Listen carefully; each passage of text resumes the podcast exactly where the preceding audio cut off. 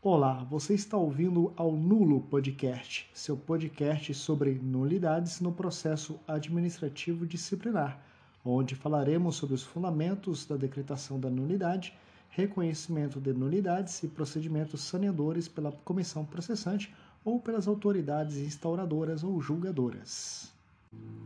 Nosso grupo é formado por Guilherme Henrique, Giancarlo, João Felipe e Jarson Brenner. Todo aquele que trabalha no setor público, em cargos efetivos ou não, está sujeito a um processo administrativo disciplinar. Para simplificar, daqui para frente vamos chamar apenas de PAD ao processo administrativo disciplinar. Bem, um PAD é um procedimento em que a administração pública verifica se aconteceram fatos no exercício da função pública que configuram uma infração. Caso a administração pública entenda que houve infração, podem ser aplicadas as seguintes penalidades ao servidor público: advertência, suspensão, demissão, destituição do cargo em comissão ou a cassação de aposentadoria ou disponibilidade. Motivos que levam à anulação do processo administrativo disciplinar. Bem, há muitos motivos que podem levar à anulação do processo administrativo disciplinar, o PAD. Um deles, por exemplo, é, se não houver o respeito ao direito da ampla defesa do servidor que está respondendo pelo procedimento. Se não for respeitado seu direito à ampla defesa, o procedimento corre o risco de ser anulado. Bem, podemos falar da nulidade formal no PAD. A nulidade formal, por exemplo, é quando, ao invés de abrir um, uma sindicância, opta-se por abrir um PAD. Por que isso? Porque a sindicância ela é para delitos mais leves, infrações mais leves, enquanto que o PAD é para umas infrações mais graves. Sabendo disso, é, o PAD deve ser aberto apenas quando uma sindicância já tivesse sido aberta para apurar e punir alguma infração mais leve. Podemos citar ainda a nulidade relativa no PAD. A nulidade relativa depende da análise de, de detalhes do caso, devendo ser informada no momento oportuno além de demonstrar o efetivo prejuízo ao servidor público. Por exemplo, digamos que houve a abertura de um PAD que se deu baseado na queixa do inimigo pessoal do acusado.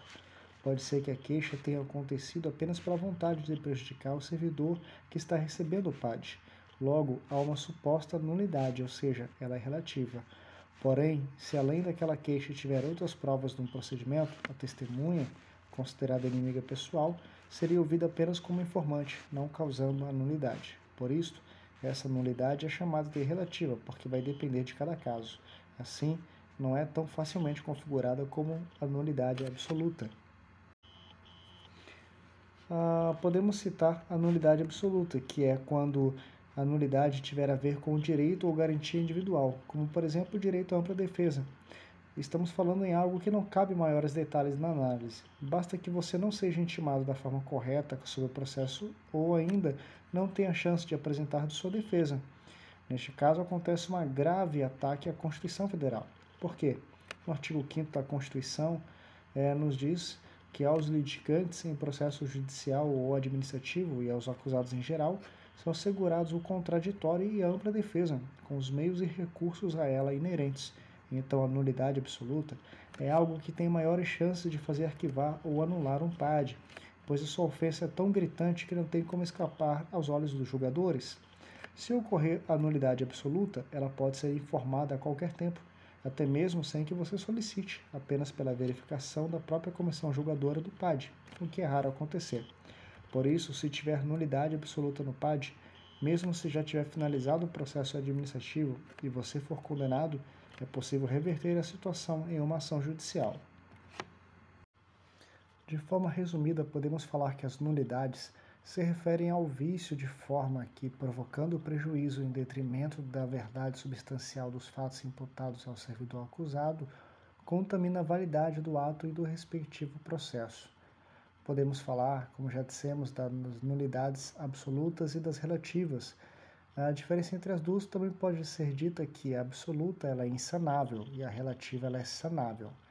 E em razão do, da extensão do vício, pode ser determinado também a invalidação total ou parcial do processo, analisando se foi fundamental para a convicção da comissão ou da autoridade julgadora. Bem, e o que fazer no caso em que houver anulação do, uh, da, do PAD e como evitar? Bem, sugere-se que nos casos em que houver anulação, apesar de não ter nenhuma lei específica sobre isso, deve-se determinar a formação de uma nova comissão processante com integrantes da comissão anterior, né, mas que, que não tenha membros da comissão anterior, ao fim de resguardar a imparcialidade no juízo de valores e até mesmo na colheita de provas e na tomada de depoimentos. Esse é o entendimento doutrinário e jurisprudencial. Cabe também dizer que os servidores que na sindicância anterior concluíram pelo cometimento da infração disciplinar pelo servidor investigado é, não podem ser novamente designados para atuar no processo administrativo disciplinar. Por quê? Porque eles já formaram o convencimento pela culpabilidade do acusado, de forma que eles não mais atendem os pressupostos de isenção e imparcialidade.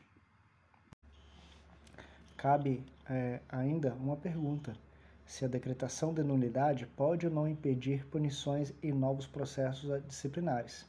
A resposta é que pode sim a decretação de nulidade. Por quê? Porque muitas vezes o caso que está sendo analisado já pode ter prescrito quando uma nova comissão for montada para analisar o fato gerador que buscou se punir com a instauração da sindicância ou do PAD. Concluindo, podemos dizer que as nulidades do processo administrativo disciplinar acontecem muitas vezes por causa do desrespeito por parte das comissões processantes e das autoridades administrativas dos princípios pré-estabelecidos, em especial os princípios da ampla defesa e do contraditório.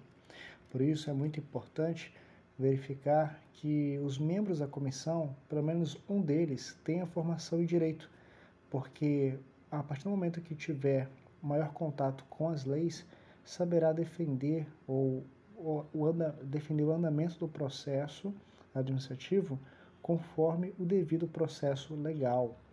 Cabe também observar que alguns servidores sendo, que estão sendo processados podem se prevalecer da falta de conhecimento dos membros integrantes da comissão e usar de medidas unicamente protelatórias, ou mesmo de medidas que visem a gerar nulidades no processo, visando já anulação do PAD no futuro. Por isso, é muito importante que pelo menos um dos membros da comissão tenha formação acadêmica em direito, para evitar uma nulidade. Uma nulidade que muitas vezes pode impedir que a infração seja punida por, pelo tempo ter se estendido e ter gerado uma prescrição do fato que gerou a comissão visando a punir ao investigado. Muito obrigado a todos.